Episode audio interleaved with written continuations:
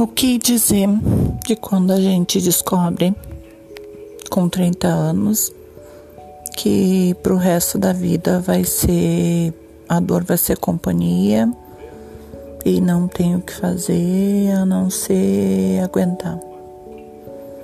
Bom, foi assim que eu descobri um reumatologista que todas as articulações, todas as ligações, tudo nos ossos eu tinha inflamação. Então ele disse que eu tinha espondilite aquilosante e artrite reumatoide com 32 anos. Saí chorando, né? Normal que ia sair chorando do consultório. E fazer o quê?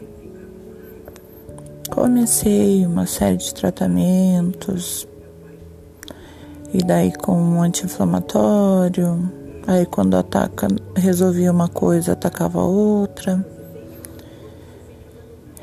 E daí tu só descobre que o que vai acontecer é a dor te acompanhar, tu vai ter dias bons, dias ruins.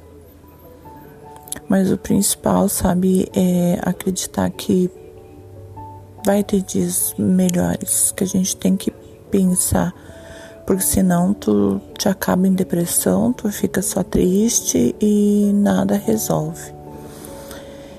Então, a melhor forma é encontrar pessoas que te entendam, porque somente quem sofre algum tipo desses problemas assim, porque são sintomas que ninguém vê, só a gente sente e desabafar botar para fora e sentir e pedir respeito. Porque é difícil. É difícil, mas não é impossível.